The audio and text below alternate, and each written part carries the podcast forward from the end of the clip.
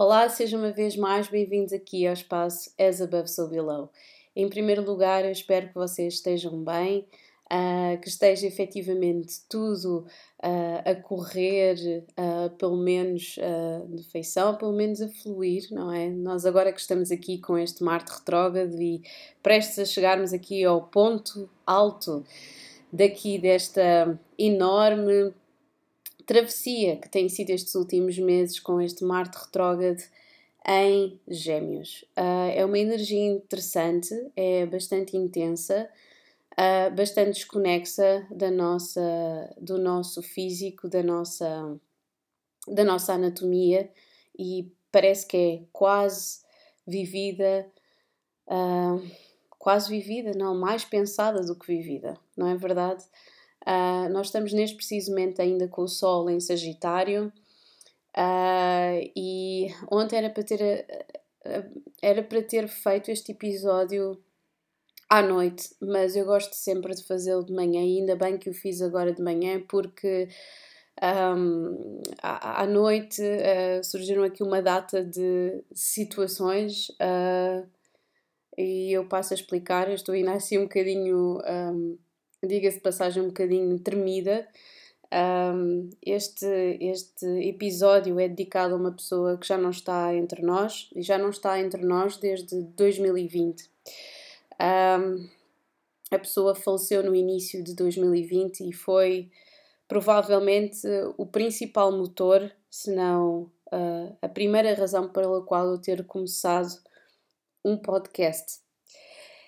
Um, eu, não, eu não era particularmente uh, íntima desta pessoa, era uma pessoa que eu conheci no meu local de trabalho, era uma pessoa difícil uh, e, claro está, tinha de ser do signo Gêmeos. E foi provavelmente das primeiras pessoas a quem eu recusei ler uma carta astral, porque achei que não ia haver qualquer tipo de.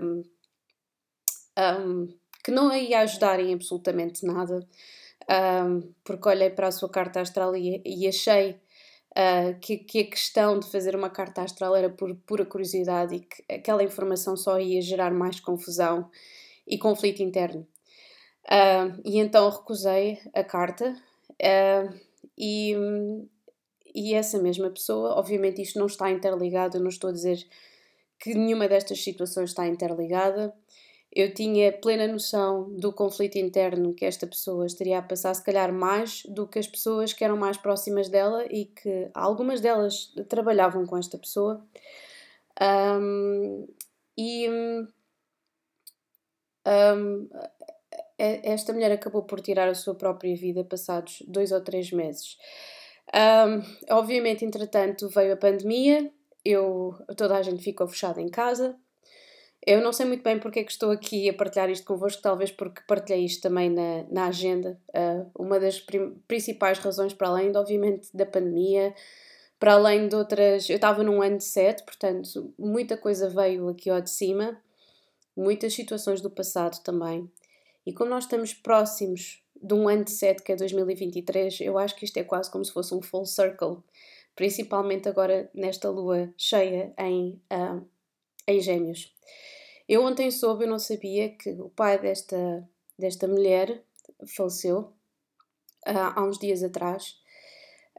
Um, e, e efetivamente um, colocou-me tudo isto em perspectiva. O signo desta mulher era Gêmeos, o signo do pai desta mulher era Sagitário, e é quase como se houvesse aqui dois polos opostos uh, que não conseguissem estar muito tempo um sem o outro. Uh, eu acho que a razão pela qual eu estou a partilhar isto, e como também partilhei uh, nos primeiros, os, as primeiras páginas da agenda, que depois chegará às vossas mãos, entretanto já, já foi para impressão, e ainda bem, é uma boa notícia. Um, depois daqui de muitas lutas e um, vira-voltas, não é? Temos que pensar que isto foi feito por quatro artistas independentes e as coisas são sempre. Um, são sempre impossíveis de, ou quase impossíveis de prever mas deve chegar às vossas mãos até ao dia, um, deve chegar aqui até o dia 16 de dezembro, o que não é mau. Um, passando isto à frente, eu acho, eu acho que estou um, essencialmente a partilhar isto porque desde então, desde a pandemia, uh, a temática da, da saúde mental e tendo eu uh, um background de formação enquanto psicóloga educacional, uh, tem vindo muito ao de cima. Acho que as pessoas estão mais cada vez mais conscientes uh, da, dos gatilhos, que é, gostam muito, as pessoas gostam muito hoje de utilizar a especificidade do trigger warning, se bem que existem alguns trigger warnings em que as pessoas têm mais de utilizar as suas ferramentas de sobrevivência do que esperar que os outros não, não puxem o gatilho. Eu sinto é que temos cada vez mais consciência e isso é bom para prevenir situações que estão associadas à doença mental, ao esgotamento e à tristeza crónica. Uh, eu ontem estava quase indiretamente a fazer aqui uma ligação que eu nem sequer tinha dado por isso, porque fiz um, uh, o vídeo, teve logo ali a entrada, não é? Da, da, ali com uma nota sobre a Flor Bela Espanca, uma mulher também uh, cuja vida foi muito marcada uh, quase ali por uma por, por, por ali por uma neurose, não é? Uh, a consciência que ela tinha do seu próprio sofrimento. Uh, a neurose é sempre mais difícil da psicose, costumo dizer eu, e a psicose é sempre mais difícil para os outros porque não, não conseguem compatibilizar-se com, com, com o padrão de comportamentos. Enquanto a neurose, nós estamos por nós mesmos e temos consciência do nosso próprio sofrimento, para além depois de todo o tipo de perturbações de personalidade que, que possam haver. Um, uh, eu, eu, eu, eu, não. Ok, uh, eu jurei que não ia fazer cortes aqui neste episódio e porque eu também não gosto de, muitas coisas que às vezes vejo de mise-en-scène das pessoas a chorarem, se põem-se a chorar para o telemóvel, essas coisas todas, mas isto realmente um, um, veio, veio efetivamente aqui uma. Um, em primeiro lugar, um, um, sentimento de que é preciso que nós mesmo tomemos conta uns dos outros, que mesmo que às vezes mensagens tão estúpidas como Olá, como estás, podem fazer toda a diferença na vida de alguém. É por isso que quem me conhece sabe que eu sou chata e vou sempre perguntando e dando toques às pessoas, ou até enviar memes estúpidos para ver como é que, como é que vocês estão.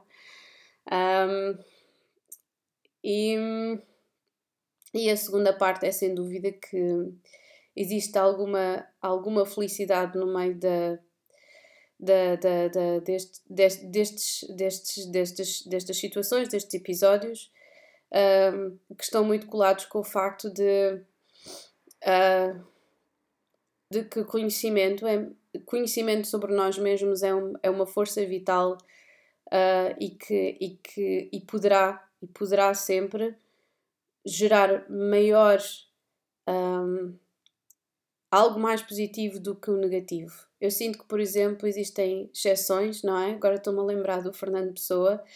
Um, o Fernando Pessoa também era de signo gêmeos e quem, se vocês conhecerem bem as pessoas de signo gêmeos, se calhar gostarão de dividi-las entre duas parcelas diferentes, as, as borboletas sociais. Uh, mas existe até a profundidade nessas borboletas sociais e que gostam de ser uh, o, o, o, contraditório de todas as situações em que estejam a experienciar socialmente. Por exemplo, estão num espaço cheio de gente, eles gostam de ser a pessoa misteriosa. Se estão num sítio em que ninguém fala, eles gostam de ser o centro das atenções.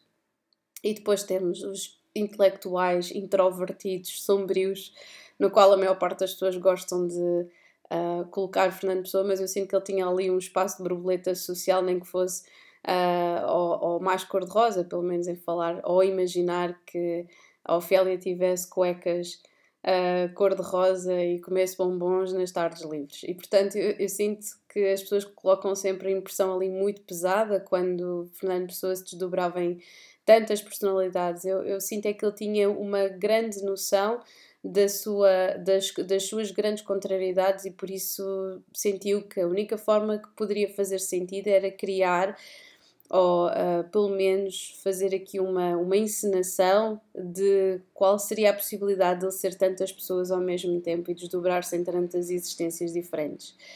Um, eu agora estou-me a lembrar da primeira primeiro, primeiro poema que eu ouvi do Fernando Pessoa foi na voz da Catarina Frank dos Rainbirds um, e expressa bastante este, esta contrariedade.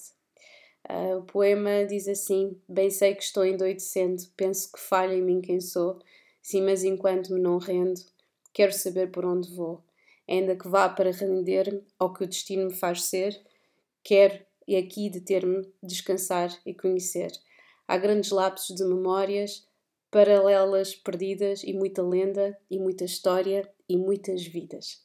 E obviamente que eu, cada vez que eu leio isto, neste caso estou a, eu, eu até acho que tenho aqui erros no meio, estou a dizer isto de cor, porque eu cantar, estou sempre a cantarolar estas, estas palavras e foi a primeira vez que eu ouvi Fernando Pessoa foi na voz de uma cantora alemã. Portanto, um beijinho, Cantarina, se me tiveres a ouvir. Um, e pronto, e marcou a minha infância e um, eu sinto que, que as coisas efetivamente têm um tempo e um espaço para acontecer e já tinha de ser ouvir Fernando Pessoa pela primeira vez sobre a forma de música. Um, esta lua, isto diz-me bastante porque o meu ascendente é gêmeos, conheço QB pessoas de signos gêmeos, faz aqui uma descendência, uh, uma oposição obviamente com a minha sétima casa que está em Sagitário, Uh, e tenho efetivamente um stellium eh, da casa 7, o que significa que existe aqui um karma interessante, genuíno aqui com Saturno em Sagitário, com pessoas de signo Sagitário e, portanto, também aqui uma grande atração um, e complicidade com pessoas de signo Gêmeos, ou não fosse um signo mutável, tal e qual como Gêmeos é. Como é que então nós poderíamos um, consolidar esta mensagem toda? É que mesmo que pareça que estão a ser intrusivos, por favor, um, alcancem quem vocês sintam que não está, ou sigam a vossa intuição, melhor dizendo, de que vocês sintam que não esteja bem. Eu tento fazê-lo à minha forma, da minha maneira, com as pessoas que eu conheço. e, e senti na altura, pelo menos em 2020, uh, que a forma como primeiro que isto poderia ser algo interessante para mim, tentar uh, traduzir o meu pensamento aqui em palavras e conseguir uh, se calhar às vezes de forma mais ou menos ruminante partilhar um bocadinho daquilo que eu sei ou daquilo que eu experiencio um, porque como, como estou sempre a citar não é o, o Lou Reed que também era de signo peixe um, o que importa é que as pessoas não se sintam sozinhas. Portanto, vamos então falar sobre uh, esta lua cheia em uh, Gêmeos. Um, já, já deu aqui para respirar um bocadinho mais. Ok. Um, esta lua cheia em Gêmeos, como eu tinha dito ontem, é uma lua que fala um, do nosso pensamento. Uh, isto é uma lua que pode parecer, como eu tinha dito, um bocadinho ascética, um bocadinho analítica demais. Não nos podemos esquecer. Ontem estava a fazer também ali aqueles lançamentos. Se vocês escolheram a segunda opção do lançamento, apareceu ali uh, o Diabo. E eu achei muito interessante aqui toda esta, um, toda esta todas estas conexões. Um, Porquê? Porque, porque em primeiro lugar, um, Gêmeos uh, corresponde à carta dos amantes. E a carta dos amantes, quando eu costumo dizer que dá assim para o torto ou que é exacerbada, é a carta que corresponde a Capricórnio um, e que efetivamente tem aqui uma conexão, não é? Uh, porque Marte é exaltada em Capricórnio, um, existe aqui toda uma conexão interessante neste sentido, ou seja, nós neste preciso momento com Marte retrógrada em Gêmeos é uma grande frustração porque é quase como se os nossos desejos fossem só vividos mentalmente, muitos deles estão bem guardados, outros nem por isso são vividos na nossa ansiedade, na nossa frustração. Eu ontem também estava a falar um bocadinho da sexualidade neste contexto, da nossa libido, da, da frustração de não conseguirmos às vezes uh, transmitir ou viver fisicamente algo que nós desejamos muito. Um, eu acho que aqui com este Marte retrógrado em Gêmeos é uma altura que positivamente dar-nos aqui um, um, grande espaço para nós percebermos como é que a nossa existência influencia a vida das outras pessoas. E eu sinto, eu estava ali, eu acho que lá está, os momentos eureka é, têm sempre a ver com água. Ou eu estou a apanhar chuva num sítio qualquer, ou estou a tomar banho, ou estou a lavar a louça. Eu acho que as melhores coisas que eu tenho de assim momentos eureka é sem dúvida a lavar a louça. A coisa de estar ali com as mãos banhadas no meio da sujidão e depois versus a água, a água limpa, é quase lá está como se fosse aqui a luz e o submundo que Mercúrio consegue unir nas duas frentes a transmutação das coisas, a passagem e a ciclicidade de tudo, não é? Um, e eu, eu acho, eu, pelo menos eu gosto, de sempre que, uma pessoa está a fazer trabalho, ou organizar coisas ou limpar coisas, existe sempre esta, esta, este, este, esta noção da, da transformação e da capacidade que nós temos de transformar tudo à nossa volta, não é? E assim também o é com as pessoas que estão à nossa volta. Portanto, esta lua cheia vem aqui exaltar, de certa forma, esta noção uh, de que nós sabemos precisamente qual é que é o efeito que nós temos nos outros, nos outros que estão à nossa volta, ok? Um, neste preciso momento, a Lua uh, vai estar, como vocês sabem, em oposição aqui ao Sol, é quando a Lua, quando está aqui efetivamente uh, mais iluminada, que está aqui efetivamente a dar-nos aqui um, um, um, um toque efetivamente de existe aqui um ponto de viragem, existe aqui uma transformação.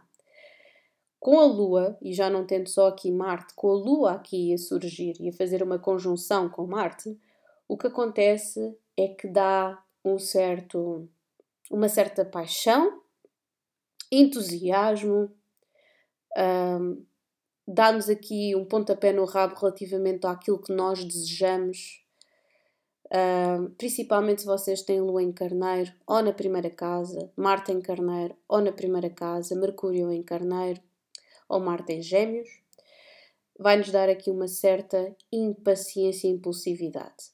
Tendo em conta que, imaginemos que isto fosse uma Lua em conjunção com Marte e Marte não estivesse retrógrado, aquilo que aconteceria seria provavelmente desastroso, talvez, uh, épico, mas desastroso. Aquilo que acontece aqui é que está a puxar-nos, dar-nos aqui um passo atrás, é do género. Tens a certeza que é dessa forma que tu queres transmitir os teus desejos? Tens a certeza que é dessa forma que tu queres fazer isto acontecer? Tens a certeza que queres dar mesmo este passo? E o facto de nós vermos estas red flags todas à nossa frente significa que nós inconscientemente, e nós não vamos perceber isto, vamos achar que é o, o, o meio, que é o exterior que nos está a provocar isto, um, vamos ficar irritáveis, agressivos, como eu tinha dito, passivamente agressivos e às vezes, se calhar, até quando nós não temos logo aquilo que nós queríamos, correr aqui algum risco, ok? Portanto, se vocês têm plena noção para que é que este Marte está a servir, que é para nós percebermos a, a natureza das nossas ações, analisarmos a natureza das nossas ações, quase recebermos aqui retroativos positivos e negativos daquilo que nós fizemos no passado e não nos podemos esquecer que no final deste mês, pois é, meus amigos, no final deste mês temos no dia 29 Mercúrio retrógrado. Já vamos ficar com Marte direto no dia 12 de janeiro, mas no dia 29 de dezembro, nas vésperas da passagem de ano, temos Mercúrio retrógrado, o que pode parecer com que o ano novo não seja tão novo assim, porque ainda vamos ter aqui alguns assuntos pendentes a tratar até março de 2023. Portanto, o que é que, o que, é que efetivamente podemos esperar aqui? Podemos esperar efetivamente situações uh, de grande ansiedade, correspondentes ali àquele 9 de espadas, ok? O 9 de espadas que corresponde efetivamente no tarot a Marte em Gêmeos, que é interessante. Portanto, nós precisamos de fazer a transição deste 9 de espadas para o 10 de espadas. Simplesmente há muitas coisas que nós temos que deixar ir, que não temos de agir sobre, ok?